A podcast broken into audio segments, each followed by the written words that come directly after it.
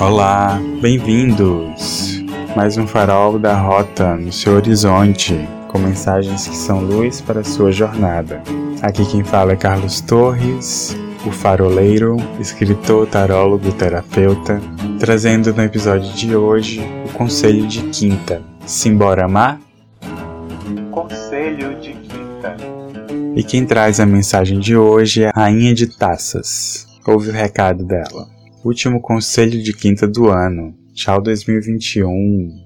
Ame-se mais, mas é para se amar mesmo.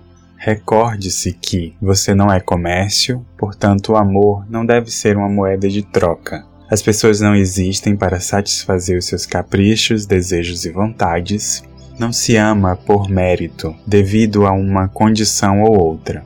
Ama-se por amar, pois o amor é a natureza da vida e do universo. Reveja as suas bases e perceba se elas continuam naturais. Essa rainha, que é a senhora dos sentimentos e emoções, te convida a esta investigação. Amorosamente, averigue seus sentimentos, checando se eles estão naturais, baseados no amor, ou no normal desta época, baseados no medo. O medo te coloca em defesa ou em fuga. Ele te faz frágil, pois tudo à sua volta pode te atacar. O medo te faz ver o mundo de forma fragmentada. A vida é você contra todo o resto. O medo te torna defensivo, reativo e ou manipulador. É este o tipo de ser humano que você quer ser? Portanto, reveja-se.